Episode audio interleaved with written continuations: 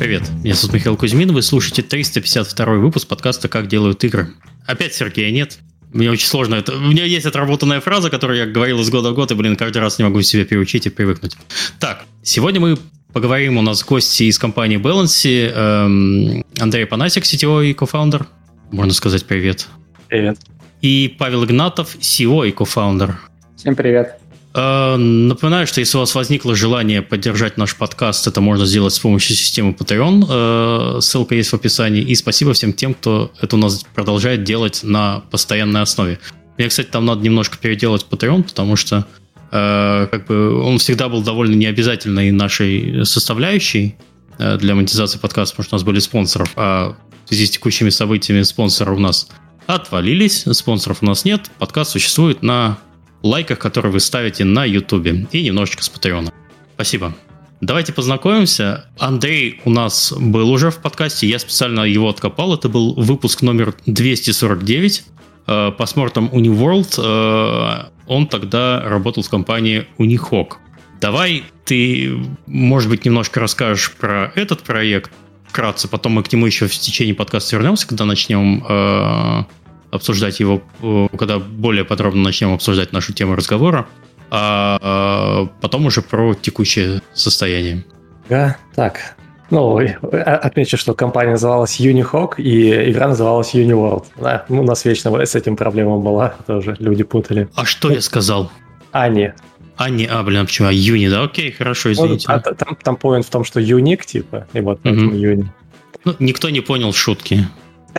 А, хорошо. Так, ну да, мы делали игру, World, это была моба. Мы ее начали делать в году 2014-2015, когда еще таких игр на рынке не было. То есть был там Лига Легенд, была Дота, но это было ПК. На мобилах ничего такого не было. И вот мы пытались как-то совместить два мира ПК и мобилы, мобилы чтобы оно было кроссплатформенное.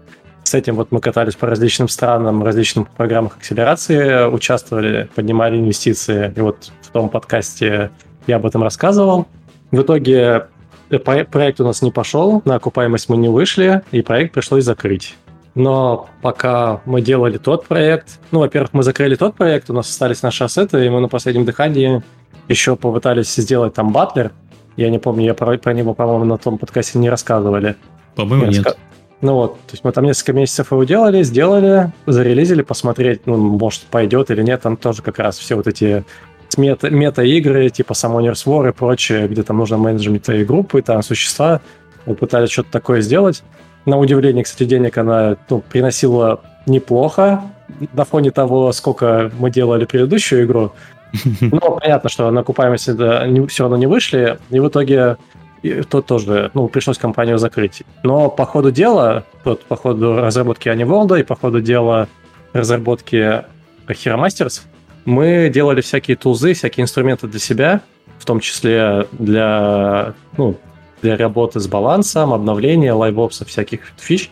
Вот такие штуки делали, и в какой-то момент, вот когда делали уже Хиромасис, подумали, что надо такую штуку сделать унифицированно, чтобы потом, когда оно все пойдет, между своими играми переиспользовать это вот как сервис. И не писать mm-hmm. с нуля.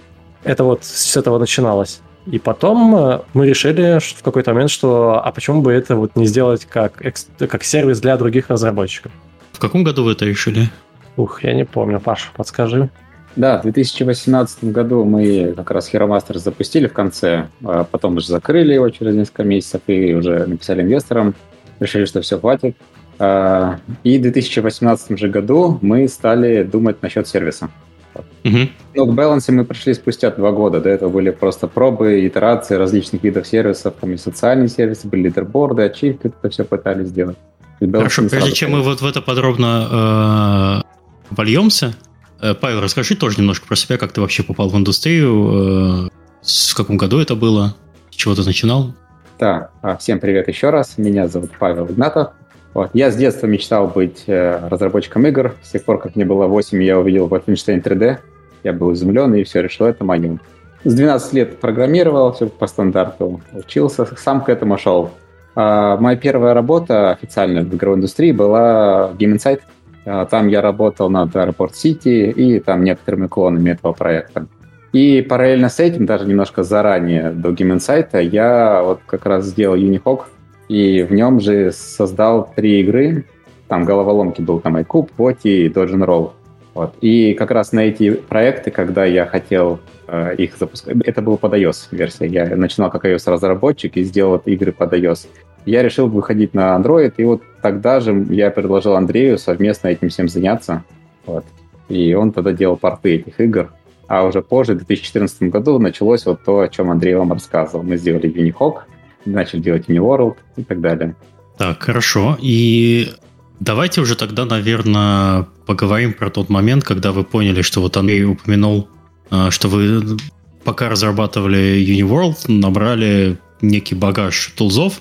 А как возникла идея, что давайте делать сервис и выставлять это все наружу? Потому что одно дело, когда ты пишешь тулзы какие-то для себя, вот ты ничего не должен там никому пояснять, ты знаешь, как все прекрасно работает, а как появилась идея, вот, а еще, еще больше, как появилась идея вообще отказаться от разработки игр и стать, э, по сути, сервисной компанией для других разработчиков.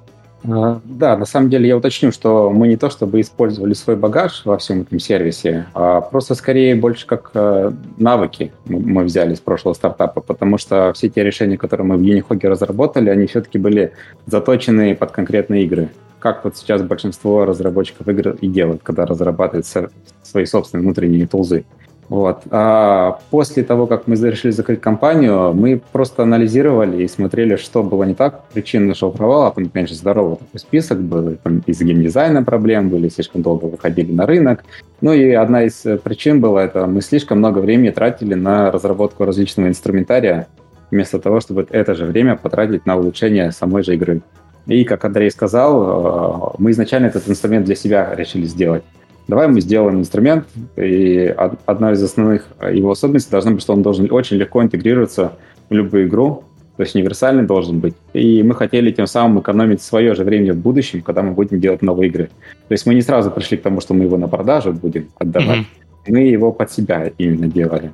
Вот. Просто потом со временем так сложилось, что вот э, когда мы уже как пришли к балансе, то есть мы начали mm-hmm. делать именно админку для разработки игр, а, к нам пришли наши друзья, э, Red Machine Studio, наверное, ничего, что я скажу, они вот наши клиенты сейчас в том числе. И как раз спросили э, вот, о том, где лучше всего управлять игровым балансом, кроме как в Excel и там, JSON-файликах. Вот. У них до этого были айдлеры, и тут у них была идея сделать крупный проект, э, выживалку. А в выживалке там очень много вот, данные, там предметы, куча всяких настроек, какие-то предметы можно есть, какие-то бить. Вот, и как это все организовать, чтобы это удобно было контролировать, э, оперировать этим можно было. Плюс всякие связи выстраивать, там же есть рецепты, крафт, постройки, все вот это. И вот тогда мы сказали, слушай, а мы как раз вот делаем сервис, который должен решать эту проблему. И мы дали им этот сервис э, на первое время бесплатно. И вот пока мы видели, как они пользуются, то есть мы вместе, можно сказать, развивались, они делали свою игру, мы делали свой сервис, параллельно шли. Ага, под конкретные вот... задачи, получается. Ну, не, не совсем. Я на самом деле... Ну, ну в смысле, у вас было на чем тестировать, грубо говоря, ваш да, инструментарий, да. потому что просто да. так делать инструментарий в вакууме без реальных задач, я себе немножко представляю это все смутно. Так, а пока мы далеко в, в это опять не ушли, а можешь примерно сказать пич-фразу э, вашего... Э, ты его опишешь кратко, что это такое, для кого это и, зачем это нужно? Так, это сервис для разработчиков игр. Как правило, мобильные фри-то-плей игры.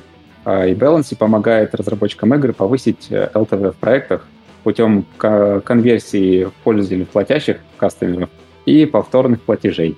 А, для этого у нас есть инструменты, которые позволяют делать а, таргетированные а, оферы. То есть в нужный момент, в нужное время вы сами можете настроить, кому какой офер показать. Все это работает вместе с АБ-тестами, сегментацией и игровые ивенты. Все это у нас работает из коробки, очень легко интегрируется, минимум действий от программистов, очень много защиты от неверно введенных данных и так далее. А куда это интегрируется? В какие движки? Пока что Или только оно... Unity. Unity, окей. Хорошо, так стало более понятно. Что-то ты, я тебя прервал на процессе, когда вы начали э, все это интегрировать э, в компанию. Ты ну, да, заказчик? Я, я, да, да, я могу продолжить. Вот, а, потом игра была запущена, заказчик начали нам уже платить, там небольшие суммы были, но все равно приятно. То есть uh-huh. какой-то traction для себя мы видели. Но самый главный для нас пинок был, э, когда вот этот же заказчик сказал, что вот мы будем эти, ваше решение, еще вот, вот мы две игры собираемся новые делать. И как бы вот наш CTO, на тот момент там CTO был, он сейчас тоже есть там, он сказал, что вот давайте дальше использовать Balancy для наших следующих проектов. И вот мы там mm-hmm. подумали, что, ну, наверное, пора нам все-таки фокусироваться на нем и пытаться искать клиентов, потому что, ну, если людям нравится, то нужно его делать лучше. Вот. На самом так, деле, а... вот у нас никогда не было такого, ну, по крайней мере, у меня не было такого, что вот я обязательно хочу сделать игровую индустрию. Я больше всегда думал о том, что я хочу, э, вот как на английском, push gaming industry forward. Хочу сделать mm-hmm. лучше игровую индустрию. Тыкать вот за все вперед. Да, и, э, то есть инструменты это на самом деле даже еще лучший способ это достичь моей цели, чем если бы я делал непосредственно какие-то конкретные игры. Окей. А, а я не совсем еще четко понял, в каком году вы прямо вот Balance сделали именно как компанию, которая поняла, что, э, что в этот момент вы можете э, ну, то есть это работает как сервис, и можете там, не знаю, отдавать э, другим компаниям пользоваться. Да, это 21 год лета был, mm-hmm. год назад, можно так сказать. А, то есть, то есть совсем недавно. Да, но на, на самом деле это мы не только начали, потому что у нас уже был готовый запущенный проект, с которым мы развивались, то есть инструмент, в принципе, работал. Но справедливости ради отмечу, что на тот момент это было не тот баланс, который я тебе только что питчил, это была админка для управления игровым контентом. То есть, в принципе, все что угодно можно. Это как Лего ты из конструктора, который мы предоставляем, можешь собрать э, любую игровую механику. Там можешь квесты у нас хранить, можешь туториал у нас сделать, магазин настроить через нашу систему. Ну, все что угодно. Mm, интересно. Э, Андрей, у тебя есть что-нибудь добавить? Ну, вообще там частично Паша затронул то, что то, что мы сейчас в итоге видим, это уже итоговое решение. До этого у нас там 2-3 пивота было. Первое решение, которое у нас вообще не Balance назывался, а нет на самом деле, и там было больше упор на социальные фичи, там, лидерборды, ачивки, чаты, вот это вот все. У нас даже были клиенты тоже платящие, но мы поняли, что это прям совсем не то, очень тяжело продать, мало кому надо. Ну и в итоге вот мы пивотнулись первую версию а, админки, то есть там расчет был на то, что это вот мы называли умные спредшиты, именно просто для ввода данных. А, мы там вот обкатывали это все дело. Этот, на самом деле этот функционал он остался, он под капотом того, что у нас сейчас есть. Но поверх этого, то, что Паша сказал, вот э, как у нас сейчас теглайн, это повышаем LTV. То есть вот э, монетизация, э, оферы, LiveOps, то есть оно все вот поверх того решения, это такой итерационный процесс у нас был долгий. Ну вот, а вот эта итоговая версия где-то вот примерно год ей, да. Не, ну в целом, когда ты приходишь и говоришь в компании, я вам LTV повышу, они все таки да, и мы знаем, что такое LTV. А когда ты до этого говоришь много-много-много странных терминов, мы вот там квесты храним, вот это все, это очень сложно продать, я так, я так понимаю. То есть более понятно. Мы вам, э, мы вам дадим просто... Вы заработаете больше денег. Это, это, ну, по моему мнению, эта идея гораздо проще звучит, ее проще донести до конкретного клиента. Хорошо, а Ты как... абсолютно Извини, ты сейчас абсолютно а. прав. Это как раз и было причиной нашего последующего развития, э, прихода mm-hmm. к LiveOps, потому что то решение, которое типа делай, что хочешь, э, было очень сложно продать. Вот. Я, я понимаю, почему. Потому что люди... Я писаю себе компанию, она сидит, работает, делает игры, Э, господи, да, у нас два программиста, два месяца, вот это сами, сами все сделают, зачем нам вот эти вот, э, вот эти сторонние люди? Еще им отдавать на аутсорс вот это безобразие, да зачем все это нужно? А когда дело касается именно продаж и повышения доходности, а особенно мобильные разработчики с удовольствием аутсорсят это безобразие везде, что в какие там, не знаю, взять там, подключить какого-нибудь э, рекламщика, какую-нибудь сетку, больше денег заработать. Э, это, это мы понимаем. Просто не так много людей, не так людей и компаний мог, могут, э, ну, понимают и имеют собственную экспертизу про то, как вообще больше денег зарабатывать. Кстати, а у вас откуда такая экспертиза? Вот я вот э, думаю, думаю, вот ваша история не совсем напоминает компанию, которая заработала много денег. Вы сказали, что сначала был была моба, потом батлер. Они же провалились. Вот откуда у вас уверенность в том, что... Блин, неудобный вопрос, но я его должен задать. Откуда у вас уверенность, что вы понимаете, как зарабатывать деньги? Он, Андрей, заерзал там на это на стуле. А, я отвечу. А, В общем, на самом деле мы к этому пришли тоже не сразу. А, мы, во-первых, помогали нашим клиентам.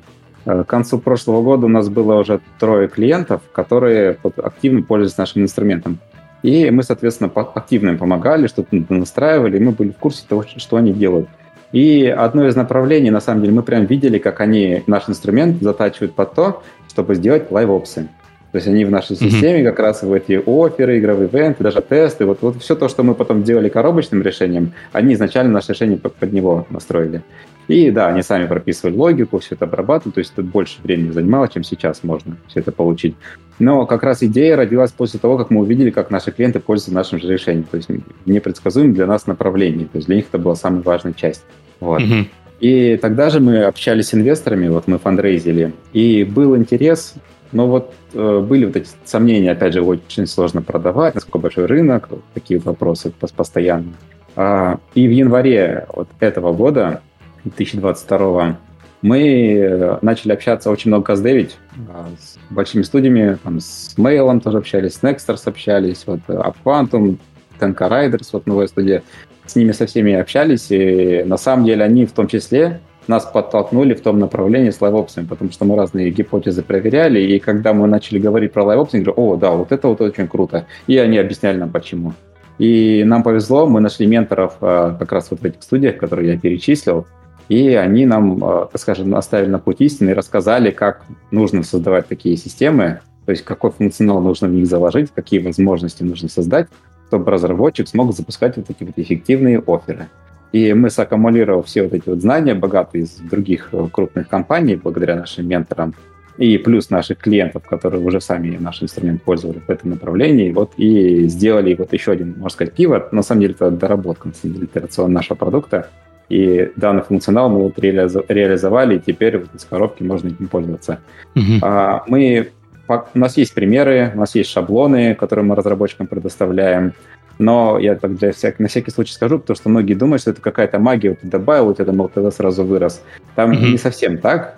А, вот я только ну, хотел сказать, что я задал неудобный вопрос, а ты правильно на него ответил. Представляешь, ты не ваш инструмент зарабатывает больше денег, а люди, которые пользуются вашим да. инструментом, э, да. знают, что делать и, и увеличивают LTV. М-м, хорошо, хорошо устроились. М-м.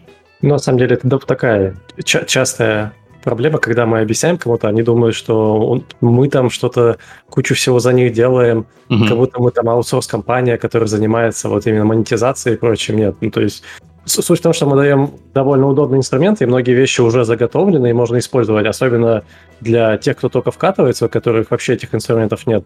Но если прям очень надо жесткой монетизацией заниматься, в любом случае нужен специалист, которые этим будут заниматься. То есть, по сути, мы даем им фреймворк, которым они могут использоваться.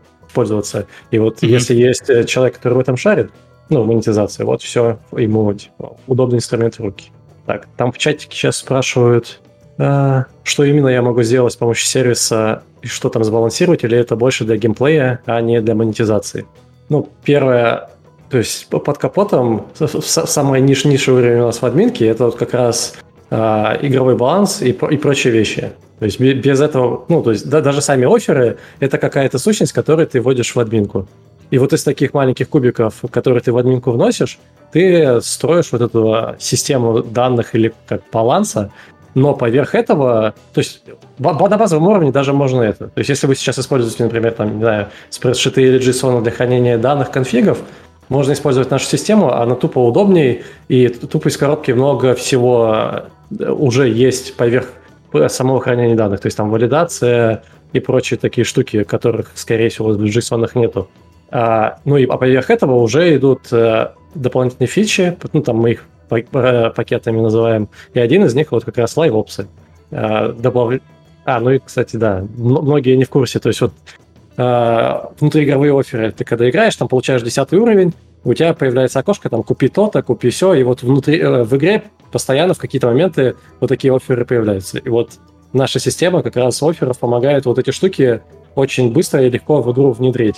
И, и вот это как бы повышает э, LTV игр.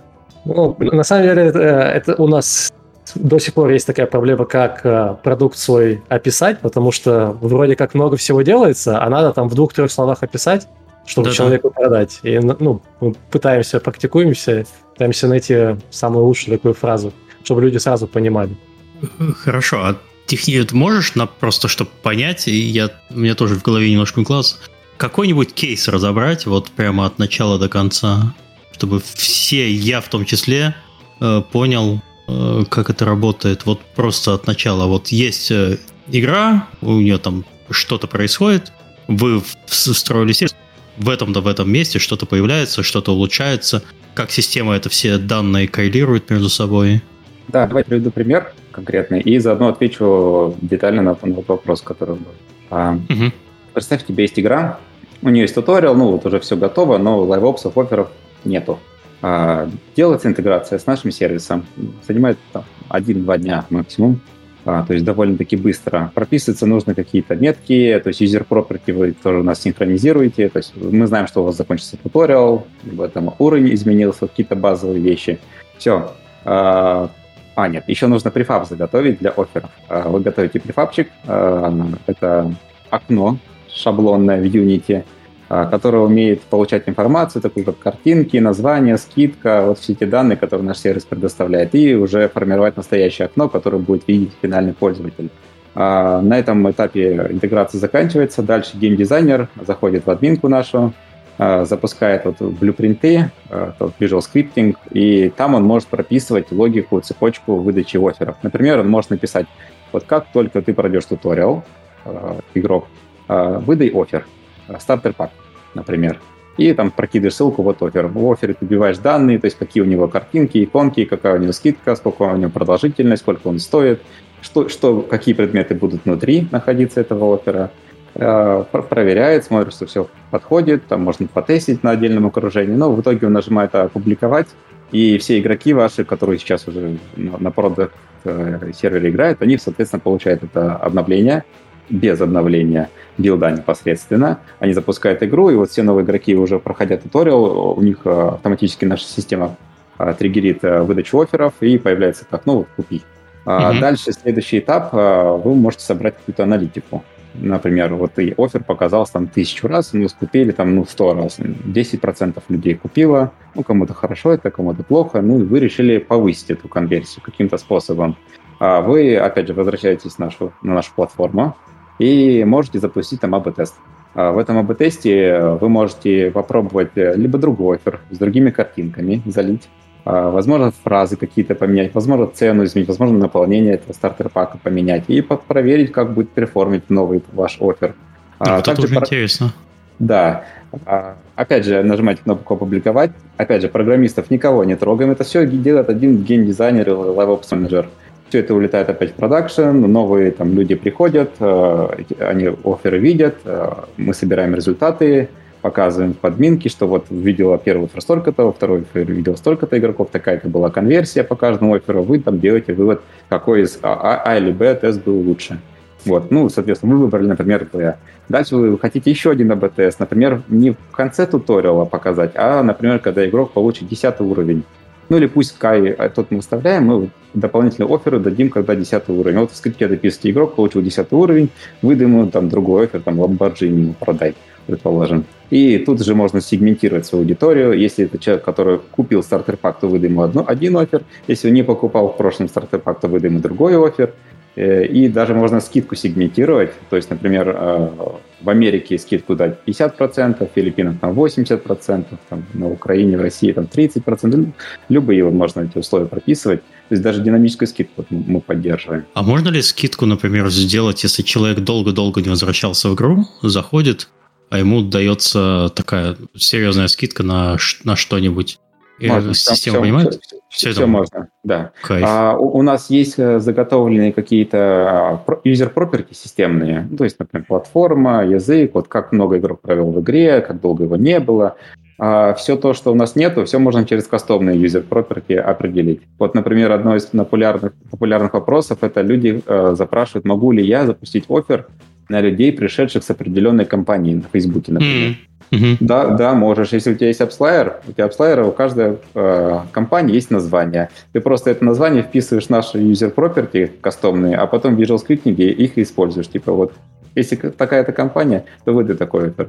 Даже такие. Видите, как у меня по мере подкаста глаза увеличиваются вообще от возможностей. Я прям сижу здесь. Вот, вот сейчас уже начинает понятно. Но, смотрите, мы на это потратили 26 минут. Вот, как бы так вот сделать, чтобы люди э, вот эти вот моменты без такого долга, потому что 26 минут это вот встреча на, на конференции, вот она закончилась и все, а дальше, а дальше что? Как вот, э, как вот с этим жить? Ну, мы растем, учимся, развиваемся, mm-hmm. собираем фидбэк. Когда-нибудь, да, научимся в одно предложение делать так, э, чтобы у тебя глаза открылись, а не через 26 минут. Там еще был какой-то вопрос сейчас э, уточ... уточняющий. А, вот, про онлайн. Это вообще а, все да. только в онлайне работает? Или можно ли как-то для офлайн игры экспортировать э, информацию? Сделать, ну, по, по сути, standalone билд. Я не совсем понимаю, зачем, потому что в целом все мобильные игры это, э, по сути, LiveOps э, сервисы. Э, ну, Но можно, ну, вообще, можно вообще можно. Ну, не то, это не только для мобильных игр, например, ну, и для там, десктопных ПК-игр тоже. Суть, суть в том, что вот все, все, что на платформе делаешь, в итоге-то там все равно JSON, которые под капотом, которые мы гоняем, но есть механизм, то есть в Unity можно вот эти JSON заранее скачать, зашить их в билд, и оно все будет работать. Но тут немножко теряется смысл вот с лайвопсами. Тебе же не просто надо запустить оферы, тебе надо посмотреть аналитику. Если mm-hmm. у тебя интернета нету, ивенты в аналитику не удают. То есть ты оферы как бы они, ну, сами функционально в игре они работают, но ты не можешь посмотреть, как они перформят. То есть поэтому, ну, как, как такового, ты, ты самую фишку, по сути, платформы теряешь, а не можешь проанализировать все это дело. Но и для других игр тоже, в принципе, можно зашить, и как бы все, все то же самое. У нас, по-моему, даже там флаг есть, что э, когда ты игру запускаешь, ну, по дефолту качаются вот обновления всех этих данных, ну, и прочего. Ну, там можно mm-hmm. сделать, использовать флаг, чтобы оно не качалось. И вот то, что ты в билд зашил, какие конфиги, вот они и будут. Но, опять же, да, смысла в этом особого нет. Ну и на ПК то же, то же самое. Если взять в Steam, Возможно, проще обновить сам билд, учитывая, что там модерация как, ну, по времени быстро занимает по сравнению с iOS и э, Google Play, где там 2-3 дня может модерация идти, если у тебя там какой-нибудь крэш там э, или какая-нибудь ферма, где тебе резво надо все обновлять, то вот на, наше решение, которое без обновления билда работает, э, ну, очень помогает. Но на ПК в Steam, возможно, нет, проще билд обновить, там полчаса, все, оно там Steam сам их раскатал. Mm-hmm. Да, больше на мобилы. Но в целом функционал именно сам, работы самого функционала, он будет офлайн работать, да. Просто аналитики там не будем грубо говорить. Ну и понятно, вы таргетируетесь в основном на мобильных разработчиков. Про ПК вас никто не спрашивал. Потому что у нас есть пункт, который мы вот э, немножко э, проговорили про поиск клиентов. Э, как вы их ищете? И вот э, я представляю себя на месте инвестора, который смотрит не, там, не, не на сегодняшний год, не на следующий, это типа там на, на 10 лет вперед. И вот как можно расширить сервис, чтобы вот э, чтобы доминировать на свете, и, например, вашим сервисом пользовались э, абсолютно, не знаю, все free-to-play компании. И я, я обожаю такие оценки, знаете, когда, когда читаешь какой-нибудь пич от начинающего разработчика. Вот, короче, на Steam там Counter-Strike продался 40 миллионов копий, если мы продадим хотя бы 5% э, игрокам, потому что у нас шутер, вот тогда-то мы заживем. Вот у вас есть подобные мысли, как вот вообще в дальнейшем развивать? сейчас это мобильный free-to-play. Что дальше, что дальше, что дальше, куда там доминировать? Я сейчас немножко скажу, а потом а по поводу того, как продавать и прочее, Паша продолжит. Mm-hmm. Просто, ну, первый вот смешной момент по поводу там Counter-Strike продался таким же тиражом, это в целом у стартапов есть такая тема, вот они там рассматривают там mm-hmm. размер рынка там 50 миллиардов, там триллионы долларов, ну вот если хотя бы от этого мы возьмем 5%, все, мы в шоколаде. Вот, это, да, это мой любимый тема. слайд всегда. А по поводу клиентов, на самом деле мы разговаривали и на DevGAM, когда было, были, там как раз большинство именно ПК делали, а не мобильные игры. Там суть в том, что там как раз категория людей из разряда мы сможем сделать сами. И, и они реально многие вещи делает, ну, вот, то есть им LiveOps не нужен, а вот а, а сами данные, они часто вот внутри там Unity или Unreal а, в, в самом редакторе где-то это делают. Mm-hmm. Поэтому, да, это не, не то, чтобы прям наша э, да, целевая аудитория. Но потенциально, да, они могут это использовать. Но мы больше ориентируемся именно на мобильный рынок. Mm-hmm. Давай, то есть на, бли- на ближайшие годы это получается у вас фокус, то есть есть еще куда копать, есть куда работать. Хорошо. Да, на самом а... деле инструмент в любую игру подходит, просто он больше ценности сейчас приносит именно фри-то-плей мобильным играм. А продаж? А... Да, ты угу. спрашивал. А пока что я не думаю, что это только к нам относится. Мне кажется, это к любому сервису, похожему на нас. Это прямые продажи, э, знакомства, вот, через знакомых, рекомендации спрашивать. Вот, вот так вот мы сейчас и делаем продажи все, все клиенты получаем. И э, какая наша цель, как к тому вот э, доминирую на всем рынке, мы сейчас э, очень плотно работаем с каждым клиентом, то есть не то, чтобы мы вот показали, сделали демо, вот, а вы там дальше сами сидите, разбираетесь. Нет, mm-hmm. мы прям с ними садимся, смотрим, какие у них есть проблемы, то есть чего им не хватает. Если вы не стесняетесь, вы можете нам даже какие-то свои данные в аналитике показать. Возможно, мы что-то поможем там донастроить в нашем сервисе. И когда мы поймем, что именно вам нужно, опять же, поскольку мы очень хорошо знаем свои инструменты, мы видим, как другие им пользуются, мы можем что-то посоветовать, как конкретно для вас – в вашем конкретном случае лучше всего запустить какой-то там офер. Вот. Да, мы не uh-huh. суперэксперты в аналитике, то есть мы не скажем, что вот нужно на аудиторию там, женщины там, 26 плюс в Америке с такой-то определенной ценой, в такой-то этого мы не скажем, к сожалению. Это ваши банки э, должны это сказать. Вот. Но тем не менее, мы стараемся очень плотно помогать всем разработчикам и вместе с ними расти.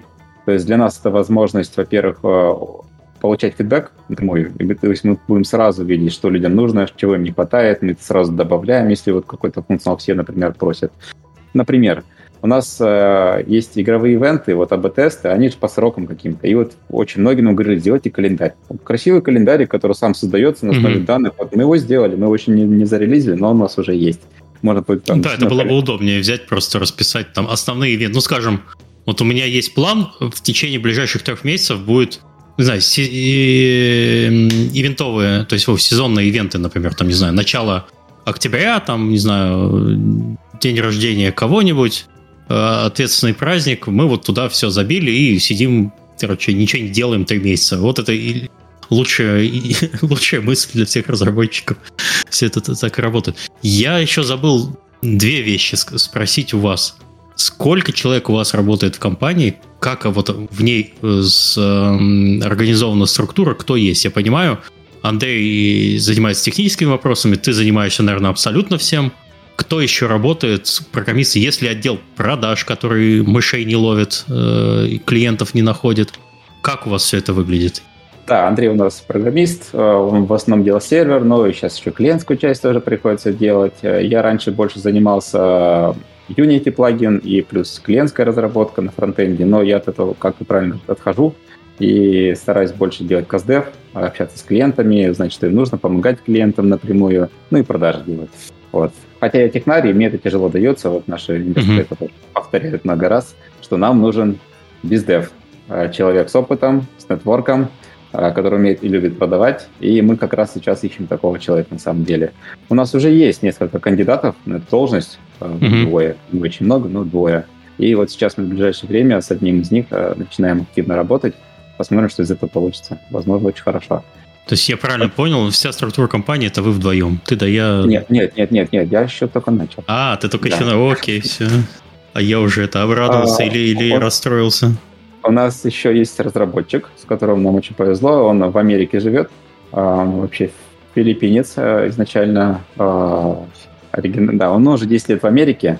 А, он сейчас как раз меня замещает в плане разработчика. Он намного лучше программист, чем я на фронтенде, потому что mm-hmm. занимался все это время, а не просто так взял, потому что ну, ну, должен же кто-то это решать, как было в моем случае. Вот. А сейчас он с меня полностью забрал фронтенд, вот он как раз весь новый редизайн, календарики, вот это все он сейчас делает и скоро пойдет в релиз. Плюс мы сейчас хайрим, на самом деле, еще двух инженеров, один на бэкенд, один на фронтенд, но с хайром очень тяжело почему-то. Вот как-то и кандидаты, с одной стороны, не очень, а те, которые хорошие, они очень много денег просят, не по-стартаперски, так скажем. Вот. Но мы, тем не менее, приманиваем всех, включая того американца, тем, что мы выдаем опционы еще. То есть вот когда uh-huh. у нас получится стать тем единорогом, про который ты говорил, когда завоевать весь мир, э, весь рынок нашим решением, вот, соответственно, все им окупится в тот момент. А помимо вот сотрудников у нас есть очень классные инвесторы и адвайзеры, из э, крупных, э, крутых студий, хорошим бэкграундом, и они нам очень активно помогают, а, и по бизнес-вопросам помогают, и знакомят нас с потенциальными клиентами, то есть помогают нам sales питчи делать сейчас, а, знакомят нас с какими-то студиями, даже за нас, возможно, уже там предпродажу какую-то делают, нам остается только демо там провести, и вот уже клиент практически mm-hmm. готов. Пока не очень большая команда, но очень сильная. Так, а находитесь вы на Кипре сейчас? Мы с Андреем на Кипре. Компания юридически э, одна на Кипре, вторая в США. Ну, тут mm-hmm. дочерняя, там, там основная в Америке. Один американец, э, инвестор тоже на Кипре. И вот BD, которого мы будем брать, в Европе, в Лондоне живет. Окей. Okay. Паша сказал по поводу того, что мы людей ищем. Ничего, если я сейчас скажу подробнее про эти вакансии, может кто-нибудь откликнется. Да, да, да, вы, конечно. Ну, вы нам помогаете с интересной темой, мы вам помогаем найти сотрудников. А, ну, вы а наоборот. либо stack, ну, или, в общем, stack, фронтенд, бэкенд. На фронтенде у нас React, TypeScript. Вот мы ищем человека, который прям в этом шарит и довольно сложные вьюхи умеет делать. Там дата-гриды, там и прочие таблички. А, а на бэкенд Сейчас мы раньше искали на ноде кого-то, ну, нода TypeScript и там фреймворк Nest.js, ну, что-то прям совсем глухо за последние три года. Поэтому ищем кого-то либо на ноде, либо на Go. А, работать надо, то есть там с э, круды, куча бизнес-логики, сейчас там работа с аналитикой, ну и в первую очередь, чтобы он с хайлодом умел работать и по инфраструктуре помочь. Ну и по базам данных там Postgres и сейчас TimeScale, если он с этими хорошенько с SQL умеет работать, оптимизировать там запросы и анализировать их, это прям вообще большим плюсом будет. Уважаемые слушатели, вы сейчас поняли, что сказал Андрей. Пишите Андрею, он, он рассмотрит вашу кандидатуру. А это удаленная работа или релокация, или не релокация? Кто ответит на да, этот вопрос? Все так засмущались. Не хотим а, никого перевозить, наверное перемигнулись тут? Ну, у нас самое главное для нас, чтобы человек сейчас был не в России, не в Беларуси, потому что, ну, во-первых, там с переводами не очень, во-вторых, в целом это не очень для бизнеса. Ну, mm-hmm. там всякие риски и прочее. Ну, над релокацией мы думали, в принципе, если человек прям э, очень хорошо себя покажет, мы, возможно, могли бы рассмотреть э, э, релок его на Кипр. Но сейчас глав, главное, чтобы вот он был не в России, э, не в Беларуси, на удаленку. Mm-hmm принципе, вот основные сейчас такие требования. Паш, может, ты что-то добавить можешь? Не, все, Андрей сказал, все верно. Хорошо. Так, э, про это я пос- узнал. Во, ваша бизнес-модель. На, как это, сколько вы зарабатываете? Нет, на чем вы зарабатываете? Как вы продаете свой сервис? Представьте себе, что я ваш клиент, и за что я плачу. Да, у нас подписка. Все очень просто. То есть есть фиксированная mm-hmm. цена за доступ к инструменту, а, но мы обычно даем на попробовать на несколько месяцев там триалку. То есть не нужно mm-hmm. ничего платить, пока пробуешь там, образно говоря. А, помимо фиксы, то там идет чардж за мало, то есть 5 ну, долларов за тысячу monthly active users. Mm-hmm. Но под какие-то конкретные кейсы там ну, есть разные жанры. Есть, например, казуальные, гиперказуальные игры, где там CPI ну, не CPI, а ARPU очень низкий, может быть, а мы там можем отдельно какие-то вещи обсудить, там отдельные цены, ценообразование под разные жанры игр. А это в том числе потому, что а, по-разному нас используют. То есть есть мидкорная, хардкорная игра, которая прям активно mm-hmm. нашим сервисом пользуется, кучу контента у нас хранит, кучу картинок через нас там гуляет, через наш CDN, и кучу данных постоянно обменивается. Там, да, там на нас большая нагрузка, и вот в эти 5 долларов мы помещаемся, чтобы себя окупать, с плюсом быть. А с гиперказуальным, да, мы можем на какие-то уступки пойти, потому что мы знаем, что они не так активно нас будут э, использовать. Ну, в плане нагрузок не такие большие будут на нас. А какая игра идеальная для вас? Кто ваш идеальный клиент? Вот э, жанр, может быть, что должно быть обязательно в игре, чтобы вот вы сказали, вот мы вам 100% подходим? Мы сейчас таргетируемся больше на маленькие среднего размера студии, uh-huh. с выручкой примерно ну, хотя бы полмиллиона долларов в год. Вот. А это вот наш идеальный размер клиент, потому что у него, с одной стороны, есть деньги и есть желание быстро эти полмиллиона превратить в миллион-два. Это как раз то, с чем мы можем помочь. Вот. И плюс, ну и аудитория, соответственно, есть, с которой можно работать нашими лайвопсами. Но с другой стороны, у него еще нет достаточно денег, ресурсов, чтобы ему в голову пришла идея, давай я сам запишу, запилю такой сервис. Вот. Угу. Ему побыстрее нужно уже готовое. Вот. И мы как раз это предоставляем. А если говорить про жанры, то любая free-to-play игра э, Game as a Service себя позиционирует. То есть это фермы, выживалки, сити-билдеры в том числе. Угу. Даже айдлеры у нас есть на самом деле. Это менее идеальная игра для нас. Нам бы такие, как а, которые долгоживучие, долгоживущие. То есть чем дольше lifetime игры, тем наш сервис больше value успеет принести. А как у вас вообще получалось? Э, я понял, как вы начали работать с первой студией, она называется Red. Red, я забыл, как Red. Machine. Red Machine. Red Machine, вот, точно, Red Machine. А понятно, что у вас какое-то взаимодействие само собой получилось. А вот как э, получалось, что э, появился следующий клиент, следующий, вот как в этот момент вы э, их находили? Да, я, я сейчас э, без названия имен, давайте лучше так, то Да, да, можно без названия имен. Да. да. Я, например, пришел, я как раз тогда тестировал гипотезу о том, что, возможно, система лучше всего для офферов. Тогда еще не было идеи делать лайвопс из коробки, но мне казалось mm-hmm. тогда еще, что, вот, мне кажется, вот офер у нас хорошо, удобно можно заводить. А, подошел я к CTO одной студии, а, у них, э, не буду жанр игры назвать, а, очень большой проект, много миллионов пользователей, фри-то-плей игра, все как положено. А, и я начал сначала спрашивать, а как вы там, игровым контентом управляете, то есть вот как настраиваете всех ваших там юнитов, предметы, вот все, что у вас в игре есть. Он мне сказал, ну, у нас э, решеты, Excel, все по стандарту, все нормально, вопросов нету. Я по его ответу понял, что как бы, ну, возможно, есть проблемы. Excel. Миша, Миша пропал, нет? Или это Не, я? я тут, я тут. Я просто завис от шока Excel. Все, я, у меня просто видео из, твое испортилось. А, окей. А, Андрей при этом нормальный. А, итак, я, я понял, что даже если проблема может есть, она явно не такая уж большая, чтобы ее даже обсуждать. И тут я ее спросил, слушай, а как вы оферами управляете вот, персонализированно? И вот в этот момент я почувствовал, что вот я попал куда надо, потому что вот это у них болело. Mm-hmm. А, он мне сказал, что они хранят э, все в JSON, вот. Но сам была большая боль в том, что там, грубо говоря, один человек э, разбирался в этой системе, владел сакральными знаниями, и вот что-нибудь с ним случится, все ужас будет для компании, никто вообще не разберется. Вот. А, и это в любом случае плохо, потому что это сложно отбордить новых людей, масштабироваться, это на другие проекты этот опыт перекидывать. Ну и плюс JSON у них там разросся, у них там, там несколько сотен, а то и тысяч уже офферов было персонализировано. Там JSON там на тысячи, десятки тысяч строк, а там куча вот этих скобочек открывается и закрывается, и там они постоянно путались, не там запятую поставил, там скобку поставил. Да и, в принципе, с этим неудобно работать даже тому человеку, mm-hmm. который в этом все разбирается. И я для себя понял, ага, хорошо, тут езди поработать, сказал, что вот у нас, пока на словах я им пообещал, что будет лучше, все будет хорошо, вот, а потом после конференции мы с ними созвонились, я попросил у них, по-моему, под NDA даже, дайте мне данные ваши какие-нибудь, ну, с чем я могу поработать. Они мне скинули описание, как у них вообще офферная система работает, дали мне пример JSON, типа, вот у нас так офер выглядит. Я прочитал все это и быстренько набросал, как это может выглядеть у нас. А, я им потом сделал демо, вот как это будет выглядеть у нас, как вы с этим будете работать. И вот у них, как у тебя было на 26-й минуте, глаза тоже поднялись. Они, ну, ничего себе.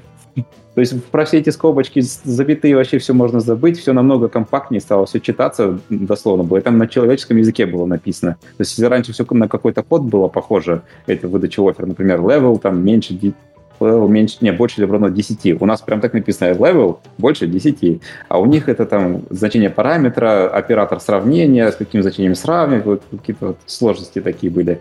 Это и компактнее стало, и проще, и понятнее. И любому человеку вот можно с улицы, вот смотри, нас условия запуска опера. И всем все сразу понятно стало. И вот тогда мы подсадили вот тоже одного из наших любимых клиентов. Один из примеров. В общем, у вас пич завязан на боль. Вот вам нужна компания, кому это легко продать, компания, которая дошла в определенном степени ну, до развития вот, предложения офферов и страдает. Вот таких вот такие клиенты, вот таких клиентов мы любим. Это, мне кажется, для любого стартапа. То есть найти людей, у кого больше всего уже болит. Угу. Вот, им проще всего продать. Потому что, как ты в самом начале говорил, есть люди, которые которым сложно продать в целом. Даже если у них есть проблема, они могут не осознавать, что она есть, потому что они еще не достигли вот этой точки пика, Да-да-да. где эта проблема максимально будет болеть. Вот это вот как раз часто начинающие компании, которые думают, а я сейчас сам все сделаю, даже не представляю, насколько это сложно может быть. И вот только спустя полгода-год, когда они сами сделают, попробуют, поймут, что не зря я это делал, вот тогда к ним можно будет приходить сказать, а вот, вот мы, здрасте. Хорошо, понятно. А, Андрей, у тебя есть что-то добавить? Да, нет, в принципе, Паша все по делу сказал. Мне еще пока по этой теме добавить. Угу, хорошо. Так, давайте поговорим про текущий год. Э, ты, по-моему, Паш сказал, что у вас, по сути, баланс сформировался как, э, как пища для инвесторов в начале 2022 года. Мы все знаем, что произошло в феврале. Я помню вот твит Андрея, или твит, или пост на DTF, вот не помню, но для меня информация дошла. У нас, короче, у нас новый стартап, что нам делать? Вот и, и ну, не, не буквально, что нам делать, а вот все, что я запомнил, что Андрей был в неком э, шоке, скажем так, от происходящего. Э, давайте поговорим, как вы в этом состоянии э, искали инвестора, э, какие были требования, куда обращались, что было. Я понимаю, что вы сейчас приземлились на все четыре лапы практически, э, приземлились в Кипре и довольно себя сейчас, ну, надеюсь, ощутя, ощущаете более-менее комфортно, кроме того, что Андрей на жару жалуется постоянно и на счета за электричество. А, давайте про это поговорим. Я думаю, мног, многим будет интересен весь вот этот процесс, если размотать последние полгода.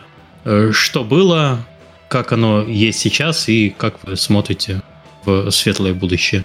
Да, это, наверное, очень полезная для многих людей будет тема. А, у нас, как ты правильно заметил, пивот случился в январе, и когда мы о нем стали уже говорить, э, мы инвесторам, ну, тем, кто хотел нас до этого инвестировать, был заинтересован, но не готов. На тот момент стали апдейты mm-hmm. скидывать. И мы даже в их фидбэке увидели тоже какой-то взаимный интерес. А, потому что они параллельно с нами сделали тоже CastDev, посовещались, посмотрели на рынок и поняли, что такая проблема с тем, что LevOps решения нет такого удобного из коробки. Ну, точнее, есть, можно там PlayHub под это заточить и другие похожие сервисы, mm-hmm. Firebase тоже, но не то же самое будет. И мы по потенциальным клиентам походили, пособирали фидбэк, э, предпродажи, так можно так сказать, сделали, которые, к сожалению, опять же, из-за февральских событий не все конвертнулись в реальных клиентов, но кто-то конвертнулся. А, тем не менее, а, там в середине февраля, примерно числа 10-15, мы получили два оффера от инвесторов. Вот, там на 300 тысяч долларов в сумме было. Мы думали, ну вот все, наконец-то, типа вот, вот сейчас сделаем большой прыжок вперед. У нас э, до этого еще мы вот у нас есть один из элементов Visual Scripting. А, мы как раз Марка, это вот наш американский сотрудник, вот текущий. А, я когда искал решение для Visual Scripting, я не хотел его с нуля делать. Я искал готовые. Я нашел у Марка его личный проект, и вот как раз то, что мне надо. Я нашел его на Reddit, написал ему, можно у тебя купить? Mm-hmm. Он спросил, зачем? Я ему скинул нас наше решение, сказал, что вот мы хотим добавить LiveOps, чтобы люди могли даже логику у нас в нашей системе сдавать, не просто хранить данные.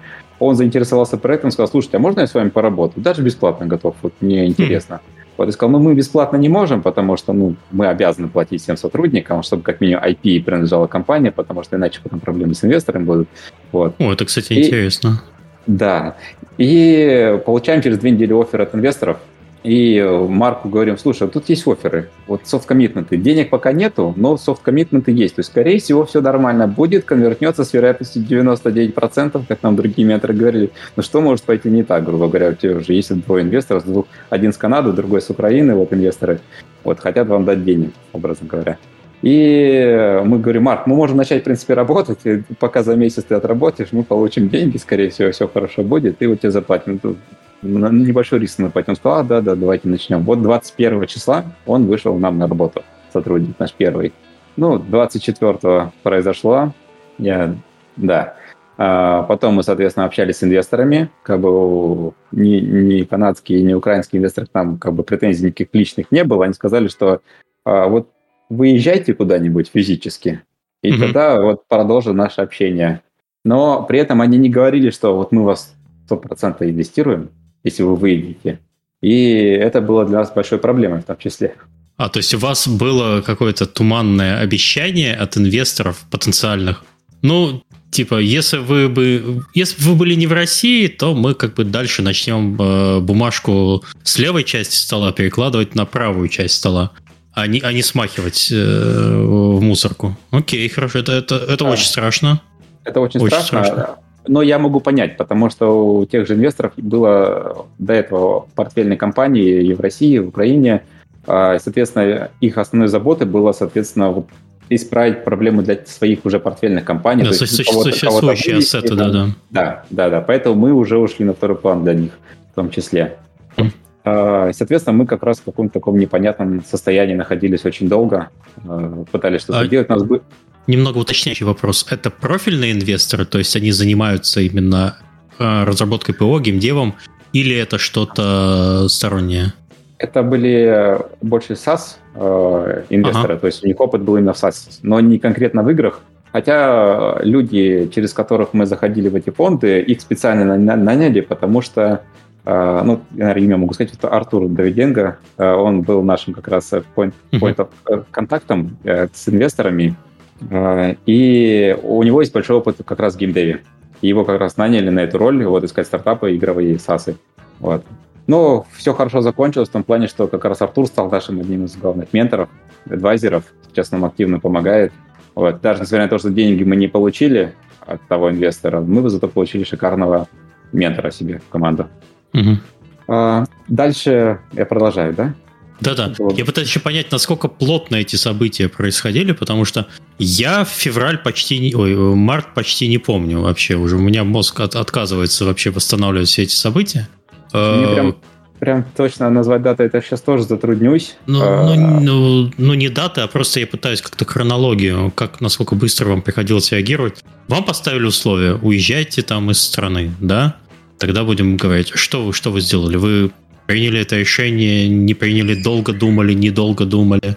Ну, у нас э, ситуация сложная. Я вообще женой с трехлетним ребенком. Э, и, соответственно, mm-hmm. брать вот так вот все сумки собрать, уезжать в другую страну, и не имея никаких гарантий там, тратить там, не на все последние образы накопления, это чересчур, по крайней мере. Mm-hmm и очень ответственно перед семьей. То есть, если бы нам инвестор сказал, типа, вот вы уедете, я, мы вам вот стопудово деньги дадим, давайте вот даже термшит подпишем, просто в термшите напишем, обязательно вы должны находиться вне России. Угу. Да, мы бы согласились и поехали бы. Но такого не было сказано. Было сказано, что мы поговорим, подумаем, вот, то есть непонятно опять. Вот, то есть оказаться в другой стране, вообще без каких-либо прав нахождения в той другой стране, а, без каких-то гарантий, это еще плюс те стартап, которым нужно заниматься, это очень опасное дело. Поэтому мы не согласились на эти условия. Ну, там даже это условиями сложно было назвать. Вот, ну, вот mm-hmm. мы не стали переезжать тогда. Но мы стали э, активно работать над продуктом, старались вот это проблемы. Они, конечно, нас в том числе все давили, очень сильно все эти проблемы, то, что плохо себя чувствовал, переживал постоянно, вот, и работало с этого не очень хорошо, но вот старались это решение как раз наше сделать, потому что понимали, что это единственный наш способ выбраться из этой проблемы, это сделать хороший продукт. Вот. И мы, соответственно, пытались на нем сфокусироваться и довели его до состояния хорошего. И соответственно, выпустили его примерно в мае. Мы уже начали первые э, запуски с клиентами, которые делали предзаказы, ну, скажем, на новое решение вот, запускать. Вот. И в мае мы же познакомились с другими ребятами. Вот как раз через Артура мы вышли на нашего следующего ментора, инвестора Александра. Через Александра вышли на нашего основного инвестора Андрея. Вот. С ними же познакомились. Э, после этого поехали на Emerge конференцию в Ереване. Там активно очень IT сейчас э, продвигается. Там, там мы с ними лично встретились, еще раз все обсудили, посмотрели, поняли, что мы друг другу нравимся. На самом деле это все супер быстро произошло. Примерно в течение одной, одной или двух недель с момента знакомства с инвестором мы подписали термшит, что никогда в моей практике не было. То есть это супер быстро.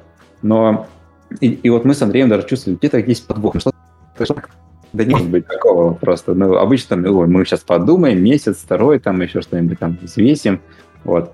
И мы не то чтобы согласились, взяли за первый попавшийся там, листочек. Нет, не так все было. Мы на самом деле очень тщательно проверили бэкграунд инвесторов и получали рекомендации от э, тех компаний, в кого он до этого инвестировал, и прям все очень шикарно отзывались об инвесторах наших, тех, кто деньги предлагал на тот момент. И вот это тоже добавляло немножко, ну, возможно, мы потому что с Россией у нас вот такие, знаешь, вот чувствую, что где-то должен быть подвох, не может быть все так хорошо, на mm-hmm. самом деле. Вот особенно вот, вспоминая свое прошлое, когда любой фандрейзинг это прям огромная головная боль и долгие сроки, и постоянно какие-то обещания и непонятки. Ситуация тут прям сразу как-то легко получилась. Но это оказалось правдой. То есть все действительно оказалось так хорошо, не было никаких подвохов. Вот мы уже тут три месяца с ними работаем, и все очень хорошо идет. Андрей, у тебя есть что-то добавить из своих воспоминаний, кроме панических твитов? Ну, на самом деле, там не то, чтобы паники как таковой не было, там прям опустошение какое-то было, и после mm-hmm. всех тех, когда все началось, было реально тяжко прям даже работать. Но в тот момент, когда mm-hmm. у нас оферы отвалились, мы как бы, ну, во-первых, мы могли бы там, типа, упасть в депрессии, ничего не делать, вот прям такого не было. Могли бы, наоборот, упарываться там по продукту, что-то делать, но без инвестиций и прочего тоже будущего собой не было. Но мы все равно продолжали, продолжали смотреть вот э, варианты там переехать туда-сюда, и у нас, э, на самом деле, был один вариант с Канадой. Э, нам предложили вариант, что нам помогут там или интерпренер, или стартап-визу, типа в Канаду. Э, они помогут с релоком, но они за это взяли бы еще сверх процент от компании. То есть они инвестируют, берут процент, и потом еще взяли бы процент за это. Нам это прям очень не понравилось. Ну, на, на самом деле, вот эта стартап-виза, она там на человека тысяч 6-10 евро вышло бы, если бы мы сами платили. То есть это фикса. Но угу. круто, если они нам помогли, но вот давать именно процент от компании, э, что-то как-то перебор был. Ну, типа за 6 тысяч, за 6 тысяч долларов отдавать, извините, ну, ну да, если у нас а. компания Саня там стоит 100 миллионов, а мы считаем, там отдали бы сколько они там, ну, если бы они брали даже там 5% за это, 5 миллионов, грубо говоря, вот что-то совсем масштаб не тот. Оно mm-hmm. как ну и как бы да, Канада, она в принципе дорогая, мы там никогда тоже не были, это прям да, такой вариант. Мы еще рассматривали, ну, Грузия, Армения, это понятно, еще была Сербия, Португалия, ну, в Португалии там тоже что-то сейчас, ну, на тот момент уже с визами тоже не очень было. Mm-hmm. Сербия тоже как-то, ну, это шило на мыло, как бы. Ну, не, не самый лучший вариант. Ну, то есть лучше, чем в России, понятное дело.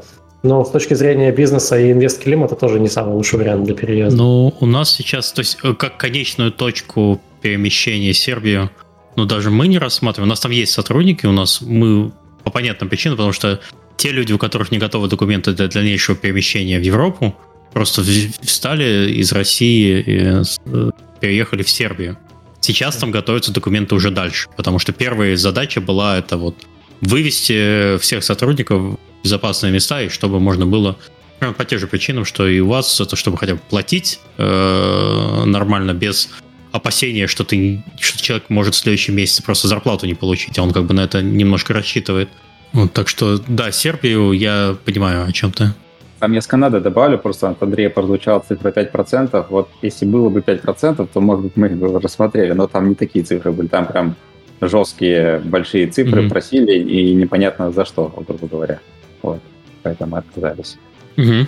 Хорошо, а что еще рассматривали и почему вот именно все-таки э, Кипр и как вы э, сюда ну, то есть как, как получилось, что именно на Кипр? Потому что, насколько я помню, э, на Кипр вы переместились пару месяцев назад. Это значит, э, где-то в начале лета или в середине лета? Не могу ошибаться. Да, 1 июля мы сюда прилетели, на самом ага. деле. Ну, мы много вариантов всяких рассматривали, и какие-нибудь ближайшие страны, вот то, что Армения, Сербия, думали, э, Канада, ну, да, об США думали, ну, там все сложно и дорого. А Кипр, на самом деле, не был в наших топах приоритетов. А, ну, mm-hmm. Андрей не очень, не очень любит жару. Вот. Ну и про Эмират тоже думали, но там долго и жарко.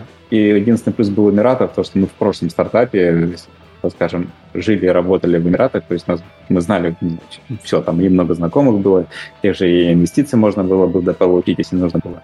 Вот. А почему Кипр? На самом деле все очень просто. Вот наши инвесторы, которые нам дали денег, э, они, в отличие от других инвесторов, не ставили условия переезжать, и они вот, вот сделали, как вот, я и описывал. То есть под, давайте подпишем термшит, но в термшит напишем, что вот вы переедете. Вот. И, соответственно, мы подписали термшит, да, хорошо. Мы переехали, получили сейчас резиденцию на Кипре, а они сами на Кипре просто еще, в том числе инвесторы. И они нам очень активно помогали с инкорпорацией компаний. Uh-huh. Наш инвестор даже, вот мы прилетели, он нас даже на машине своей встретил в аэропорту. Вот настолько все очень плотно и хорошо мы общаемся.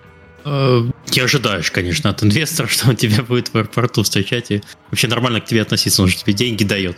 Э, это, это не, не тот тип инвестора. А вот а, наш инвестор, наш, почему нам все повезло и почему мы все думали, что это как это что-то где-то не сходится. А, у него другая стратегия.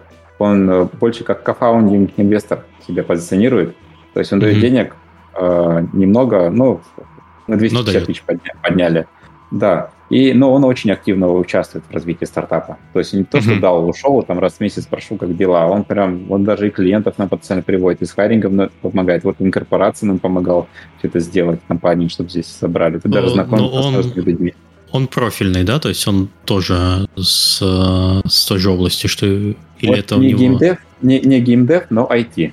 Ага, вот. IT. У него очень у профиля как раз IT, различные там э, приложения, вот он делал, инвестировал в SaaS, вот, machine learning, вот такой вот у него опыт был до этого. И одна из причин, почему мы его заинтересовали, помимо того, что мы, мы такие классные, как он говорит, ему понравились лично, и типа мы очень много работали в ролике, а, ему геймдев интересен был. И mm-hmm. то есть, на самом деле, мы для него возможность а, ему самому стать лучше а, в плане войти в геймдев, понять вообще, что это такое, как работает. То есть ему менеджер, mm-hmm. когда что-то новое, что-то интересное, и вот применить свой опыт немножко в другом русле. Круто, хорошо. А как был сам процесс вообще переезда? Сейчас я по поводу инвестора ага. добавлю. А, ну, то есть наш инвестор – это именно стратеги- стратегический инвестор. Паша этого слова не сказал, но вот, э, то есть это тот инвестор, который не просто дает деньги, а который вот на всем пути, грубо говоря, курирует, менторит и помогает. Ну, просто вот прошлый стартап, который у нас был, да, мы в том числе с ним были в Y Combinator, который в США, вот у них сейчас там батчи по 150-200 команд. Вот они, они как раз типичный такой инвестор. Они дают деньги, они, ну, как бы там, понятно, нетворк, и вот это вот все они предоставляют, но они не занимаются, не нянчатся и особо не помогают стартапам вот напрямую постоянно. Потому, ну, у них расчет на то, что там выстрелит один-два, все, все инвестиции это ляпают. А Андрей, наш инвестор, все, он не инвестирует там в десятки команд, вот он инвестировал в нас, и все, и нас как бы ведет дальше. И нам mm-hmm. плюс, и плюс. Ну и плюс ему самому это, интересно этим заниматься, и он свой кругозор, свой там, ну, как бы свой экспертизу тоже параллельно качает. То есть у всех тут, по сути, вин-вин такой. Угу, угу. Понятно. У меня был вопрос, как вообще процесс переезда был, потому что одно дело в Сербию по российскому паспорту без визы приехать, а как вообще перебраться на Кипр, как долго все это заняло, подготовка документов, потому что в текущей ситуации сейчас э, все больше и больше не то, что там, э, я бы не назвал это железным занавесом, но э, вот новость последних дней, например, россиянам запретили по туристическим визам пересекать границы прибалтийских государств Литва, Эстония, Латвия, Польша – то есть все становится сложнее даже выехать.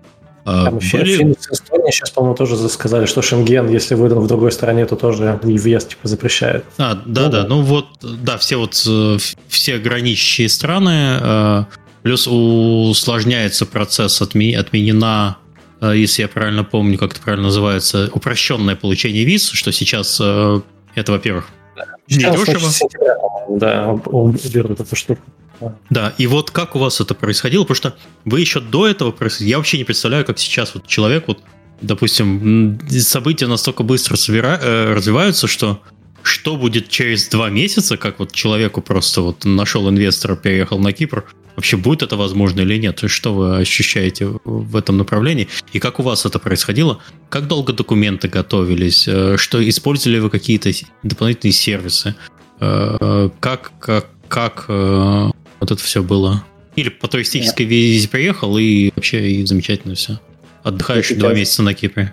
Вы сейчас хорошую тему задели про то, что Финляндия прочее что-то запрещает про визам. Вот это очень в тему, то, что я сегодня буквально утром ходил в посольство Финляндии, визу просил мне на Пукенгеймер, я хочу поехать, как конференцию mm-hmm. через две недели. Надеюсь, ничего не сорвется, все нормально будет. А, но вот. это же не, не совсем туристическая виза, но это в целом, бизнес, скажем, да за две недели сейчас сделать визу, это, это, это я, челлендж. Если что, я тебе напишу, расскажу, ты сможешь потом иметь в виду, сработало это или нет. А отвечая на твой вопрос, на самом деле с Кипром все проще, мне кажется, чем с балтийскими странами. А, у нас заняло где-то две недели процесс. А, мы за эти две недели должны были, во-первых, податься на визы, мы подавались на болгарскую визу, потому что вот у Кипра договоренность с Болгарией и, там, и Венгрия, и еще, еще какая-то страна, вот у них есть по визе можно взять другую страну. Угу. Да. И мы, визу мы получили быстро, на самом деле, дней 7, что-то такое.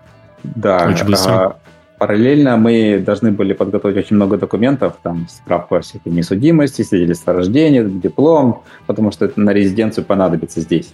То есть нам mm-hmm. заранее юристы подготовили список документов, которые мы должны были апостелировать, перевести на английский язык и все это собрать и с собой привезти. Вот. И на самом деле нам повезло, мы еще смотрели по билетам. Одна из, одно из условий было для этого же инвестора, чтобы мы не пробыли в России 183 дня. А это чтобы не быть налоговыми резидентами, потому что у нас компания в Штатах, и там с этого спрашивают, типа, что это mm-hmm. И, соответственно, мы спешили, спешили как можно быстрее. Наша задача была до конца июня, когда 183 проходит, а, уехать. И мы, на самом деле, купили билеты вот на 30 или 29 июня, а, к тому, что мы даже не имели ни виз, ни готовых вот этих апостилей документов. Вот. То есть мы с расчетом, что мы надеемся, все успеет. И вот в последний день, я прям помню, вот за день до этого я прям названивал и визу и вот, э, агентству, которое переводом занимался, постелированием, типа, ну как там, ну как там, все готово. Вот визу сказали, а, да, готово, приезжайте. Вот Андрей поехал. Э, я насчет апостиля звонил, но на самом деле они нам помогли, они собирались только на следующий день нам отгрузить, причем вечером, а у нас самолет утром, я говорю, объясняю ситуацию, можете побыстрее как? Ну и они там подсуетились, молодцы, спасибо им большое, и выдали нам документы mm-hmm. чуть-чуть раньше. Ну, мы собрали все документы, быстро покидали вещи в рюкзаки, сели и поехали. Вот через Армению мы добрались э, на Кипр. Э, правда, мы рейсы покупали сначала в Армению отдельно. Ну, когда нас спрашивали на границе, вы куда? Мы в Армению. Просто так, без всяких. А когда уже на границе с Арменией и Кипр, да, мы там показали уже визы, там про то не так легко нас пропустили, но, в принципе, пропустили, вопросов много не... Они не спросили, а что это у вас обратного билета нету? Но я не стал говорить, что мы не собираемся обратно. То есть, ну, когда-нибудь проедем, конечно, но про резиденцию и прочее я ничего не говорил, по-моему, еще не решили, когда мы хотим. У нас три месяца же есть по визе. Угу. Вот. Мы прилетели на Кипр, вот, как говорю, наш инвестор встретил, мы сняли отель, на самом деле здесь очень все дружелюбные. То есть нет никаких проблем, ущемлений. Тут вообще треть людей, по-моему, говорит на русском языке. Вот, то есть легко с, с любым человеком договориться, все понимающие. И, ну, русских любят, как ну, русскоговорящих людей любят э, в целом. А может, потому что очень много туристов, денег приносят. И помогают все. То есть мы довольно быстро получили резиденции. Вот на компании. А сколько это заняло? Сколько это заняло? Тут больше, понимаешь, помимо... А, ну, в резиденции это имеется в виду ВНЖ, вот эту карточку. Да, да. Да, ну на самом деле, если прям читать честно, сколько от подачи до получения, ну где-то недели две, наверное, было. Ну, может О, быть, ничего две. себе. Но, но... Чудеса. Да, я не прям с нуля считаю, потому что там были еще дополнительные условия, то есть мы же параллельно еще компанию создавали. Mm-hmm. То есть, чтобы податься на резиденцию, нам нужно было сделать компанию, нас официально трудоустроить, а еще перед этим нам нужно было снять жилье на, долго, на долгий срок, чтобы у нас был этот lease agreement. То есть все эти процессы были связаны, и поэтому мы начали не как только приехали, чуть позже, когда вот все остальные начали процессы схлопываться. То есть мы нашли жилье, отлично, компания открылась, mm-hmm. отлично, нас туда устроили на нее, получили документы и подались на резиденцию. Через три недели карточка готова. Mm-hmm. Вот. Okay. А потом банковские счета открыли. Кстати, очень многие там пугают, типа, ой, там русским э, запрещают, не открывают. Не было у нас проблем ну, как только резиденция есть, то у тебя нет проблем ни, ни с кем, то есть тебе никто ну, не спрашивает. Ну, в основном народ жаловался, это ну, карточные туристы, которые приезжают, все равно дайте мне счет, я вот, мне нужна карточка, вот. Э, но это так не, не, не, но это естественно тебя будут проверять, потому что никакой банк не хочет связываться с нарушением э, санкционных э, моментов и так далее. Ему такой клиент, скажем, не особо нужен. Если у тебя есть резиденция, если у тебя есть, раб- если у тебя есть работа, то ты полноправный практически член общества, где ты живешь. Ну, тут... Паша тут э, про две недели сказал. На самом деле, мы, мы-то на самом деле немного читернули, потому что мы же этим не напрямую занимаемся. Мы все эти документы, визы и прочее через специальное агентство, которое нам помогает с оформлением ком- mm-hmm. компании, поэтому это было довольно быстро. Но мы за это как бы деньги им платим. А люди, которые сами этим занимаются, я слышал там, ну, два месяца вот они э, эту карточку ID, ID местный ждут. Вот, то есть так. Из интересного по поводу счетов, ну, кстати, да, вот нам, когда мы в банке счета открывали, банков Сайпруса, типа Сбера, только, только местного, государственный, они тут тоже там много всяких бумажек просили, по-моему, как раз они там э, и договор э, на, на работу, на съем квартиры тоже просили. У меня просили еще этот э, по поводу несудимости справку. У Паши, кстати, не, не, это, не просили, что странно. Но ну, довольно медленно. Интересно, деле, почему? Видимо, они про историю с ножами в курсе. И поэтому спросили. Тут, на самом деле, возможно, даже не стоит в местных банках что-то открывать. Есть штука, называется револют. Возможно, лучше в революте открыть. Они прям реально, они, ну, это электронный банк, физически он тут не представлен, но он работает во многих странах. Э, открываешь счет по местному, ну, только фоткаешься с айдишником, все, там, в течение, через час у тебя уже есть счет. Можешь сразу виртуал, виртуальную карту открывать, почти все их принимают. Можно выпустить даже физическую карту. Я выпустил через них физическую карту, они мне по почте отправили, по-моему, меньше недели даже шла, там, Visa Classic, по-моему. У, у нас, кстати, вот тоже последний опыт, э, сотрудники, которые прибывают, последний сотрудник, который приехал, недели три назад, вот он тоже сейчас все бегает и счета открывает. В местном, э, как ты называешь, Сбер, тут тоже такое есть, АБН АМРО называется. Это, это, это, конечно, еще тот от сатаны. Э, ты для того, чтобы открыть себе там счет, э, ты должен... Э, то есть, короче, тебе присылают пять различных писем физических. В одной из них находится, я эту штуку называю калькулятор. Это, помните такие вот старых российских банках, надо было куда-то карточку вставлять для генерации пин-кодов. То есть то, чего вот люди вообще никогда не видели уже, все уже давно на мобильные технологии перешли. А здесь до сих пор у банка есть вот такая вот штука, в которую ты вставляешь вот эту вот карточку, она тебе пин-код генерит для, там, для подтверждения транзакции большой или там для изменения каких-то данных, ну типа для, для security, вот оно вот такое. И в каждом письме у тебя отдельно, вот у меня э, коллега позавчера активировал, я смотрел, я даже фотографию сделал, это, конечно, ржомба, сидит за столом, разваленная вот эта вот вся, вся, вся штука, вот. Но в целом все равно нужен тебе счет в таком местном банке, потому что к нему доверие больше. У, там, если ты хочешь здесь оставаться надолго, то тебе, там, не знаю, какую-нибудь ипотеку получать, вот тебе лучше в этом банке иметь счет, потому что, ну, револют ну, это да. револют, а револют тебе ипотеку не даст, скажем так. Ну да, тебе кредитную историю это надо бить. Надо, да, да, да, вот, а, чтобы они знали тебя как, э, как клиента. И тут, тут... здесь еще тоже есть местный тоже необанк, типа револют, он Бунк называется, голландский. А, и вот они вот э, последнего сотрудника, который приехал, потому что все до этого, кто приезжал, очень быстро. То есть ты вот тоже вот сканируешь лицо, говоришь какую-то кодовую фразу, которую тебе там просят сказать, и через два дня у тебя открыт счет. Ну, то есть там такое. Они к нему начали цепляться. У него довольно распространенное имя, фамилия, и пробить русского с фамилией Смирнов это очень сложно. Где ты был, потому что послужной список может быть посещение различных мест. Вот. Возможно, в этом проблема. У него так и не, не получилось открыть. Он пришел в револют, за 10 минут открыл, вот за час ему все, счет, выпустил карточку, все, и сейчас пока э, зарплату получает на, э, на револютовский счет. В, немногие просто знают, в Европе ты э, имеешь право открыть банк вообще в любой стране Европы и получать туда зарплату. Э, местные не имеют права тебя, местные компании имеют право тебя дискриминировать по признаку, где у тебя там банк находится. Если он в еврозоне, все, пожалуйста, без проблем. Любой банк абсолютно.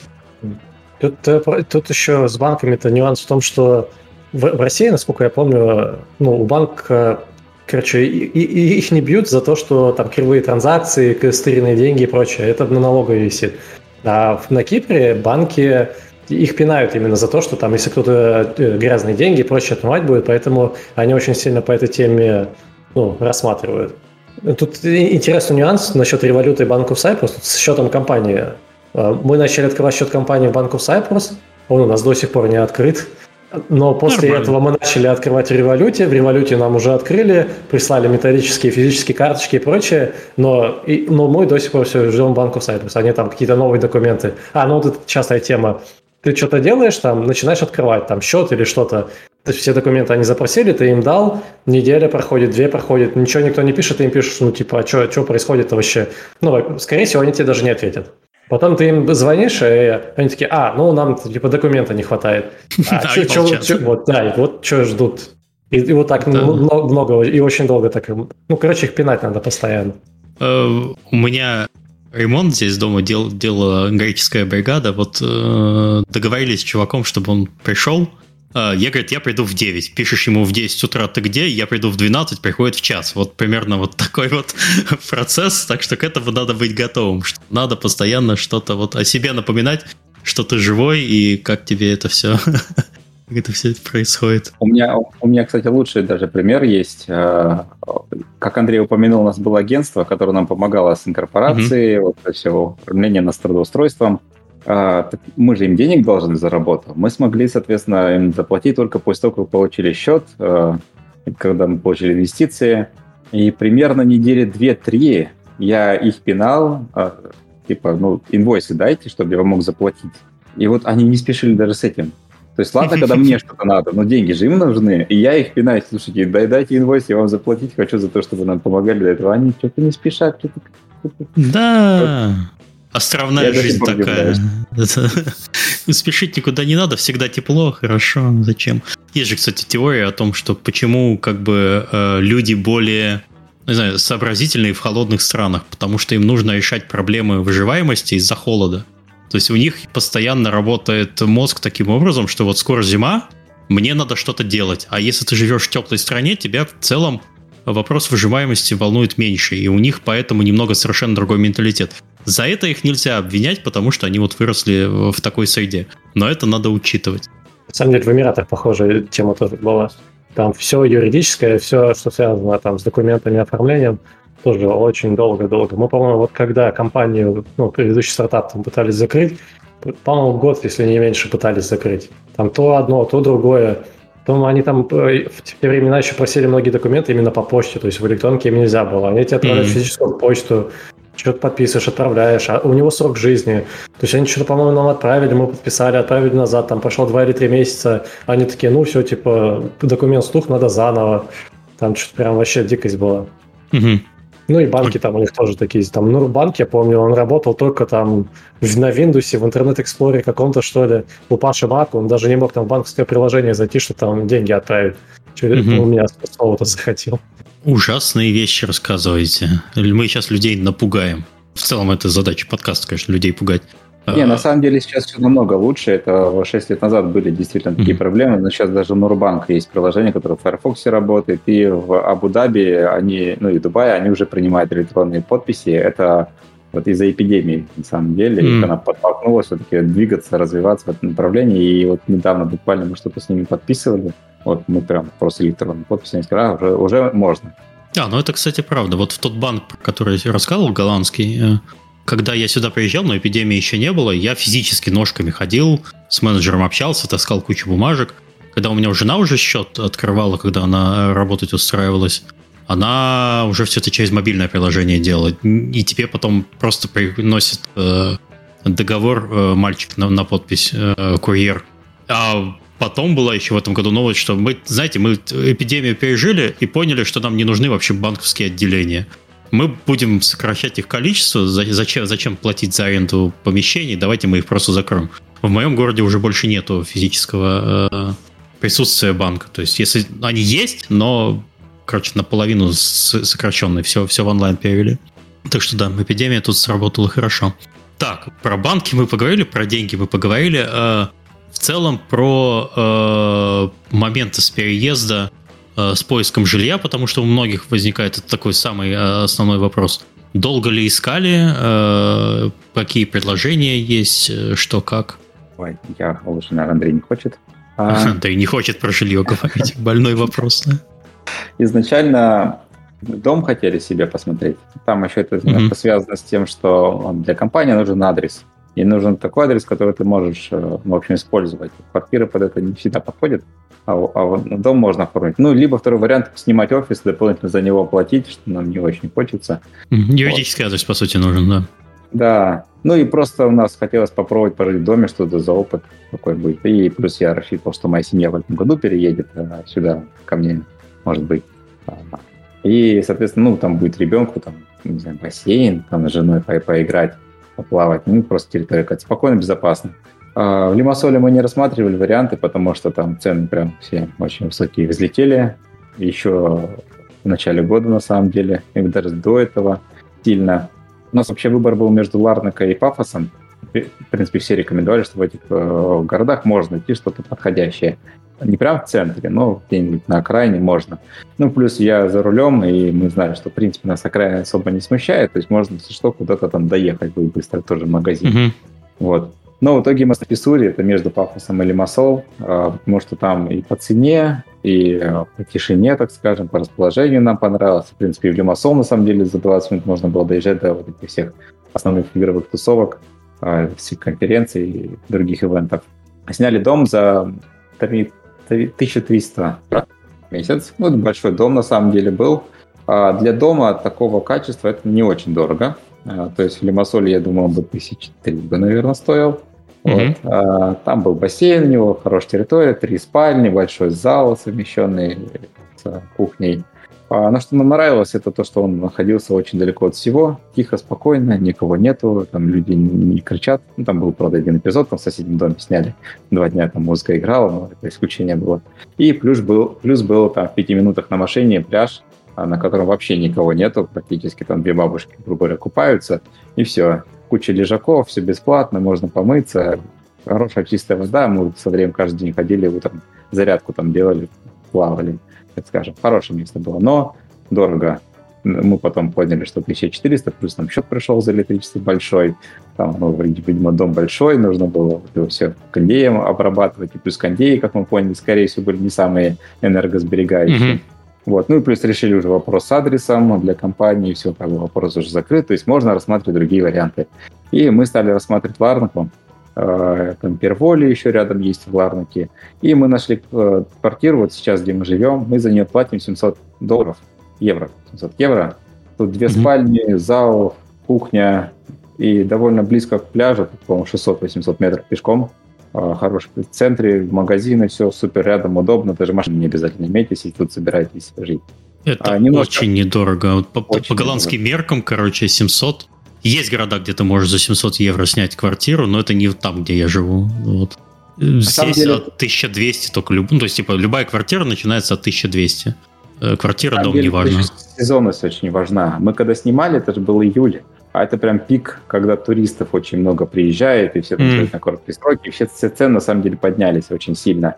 И мы даже когда то добрали, мы себе э, все-таки имели в виду, что, скорее всего, через несколько месяцев мы, возможно, будем искать что-то другое, потому что оно банально дешевле просто будет. И вот тот mm-hmm. депозит, что мы оставили, на самом деле, он перекупится быстро тем, что мы просто дешевле найдем.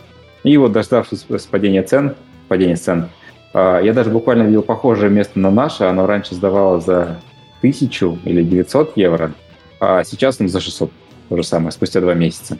А, ну то есть, ну, пиковый туристический э, да. прошел, и, ну, это да. понятно, это туристическое место, и, видимо, есть сезонность определенная. А если бы ты приехал, там, не знаю, в декабре, то ты бы вообще катался как сыр в масле. Да, да, да. И машина бы аренда стала бы сильно дешевле. Мы за машину платили mm-hmm. 600 евро за аренду. Не самая лучшая машина, самую дешевую, я бы сказал, даже так взяли. Вот. Mm-hmm. А, по-моему, если бы мы брали в декабре и на год, то нам бы где-то 300 стоило бы в месяц. То есть вот большая разница в цене, так скажем. А, так что если кто-то поедет, рекомендую осенью ехать. В общем, не в сезон, когда туристов очень много. Тут mm-hmm. все сильно дешевле, и если любой долгосрочный контракт заключать, лучше как раз не пикового сезона это делать. Окей. Okay. Uh, Андрей, тебе есть что добавить? Ну, по поводу поиска квартир меня больше всего удивляет и напрягает то, что есть типичные контакты, вот они на год. То есть и ты заключаешь контракт на год, да, оставляешь депозит, если ты ну, съедешь раньше, депозит пропадает. То есть вот, мы О, платили 1300, мы съехали, все, 1300 мы потеряли, грубо говоря. В Эмиратах что-то такое было, но мы тогда смогли, по-моему, на полгода или что-то, ну, вроде как, найти себе дом. Но вот а здесь нету там типа пункта такого, что если ты все-таки раньше съезжаешь, то ты должен за два или три месяца предупредить такое. Я понимаю, что ну, это не подходит под условия снять быстренько на месяц, а потом свалить куда-нибудь. Насчет предупреждения нет. Да, в типовом договоре этого нет, но, возможно, когда его кастомят, кто-то это и добавляет, но в наших такого не было. Но еще один момент по поводу депозита. Есть такие особенные владельцы хаты, которые два депозита, например, просят. Вот. Угу. Если, бы мы, если бы у нас такое было, мы в итоге сейчас съехали, вот 2600 евро просто потеряли бы на депозитах. У нас сейчас, кстати, тоже ситуация изменилась. Всегда на рынке, я дополняю просто, чтобы вы понимали сразу про, про Кипр про Нидерланды. Две, два полюса. А, всегда было общее правило. Ты снимаешь квартиру, если в ней есть мебель, ты платишь два депозита. Если нет мебели, то один депозит. Сейчас вообще абсолютно все берут два депозита, ну, два месяца депозита. То есть э, э, люди настолько не уверены в том, что... Ну, потому что много беженцев здесь, в Европе. Все приезжают настолько не уверены в том, что кому они сним, э, сдают квартиры, и что так, и это уже считается нормой. Я все жду, когда, блин, возьмут так, что типа 4 депозита, нам надо будет платить, блин, за мебелированную квартиру, и вообще сюда никто ездить не будет. Ну, у вас там хотя бы депозит потом возвращается. То есть последние да. два месяца ты предупреждаешь, ты просто живешь вот за счет депозита. А тут такого вот нету. Не, не, там немножко не так. То есть ты не за счет депозита живешь, ты все равно платишь, но потом тебе возвращают. В момент, когда приходят, они депозит тратят только на исправление проблем, которые ты, не знаю, там на стене дырку молотком пробил зачем-то, не знаю.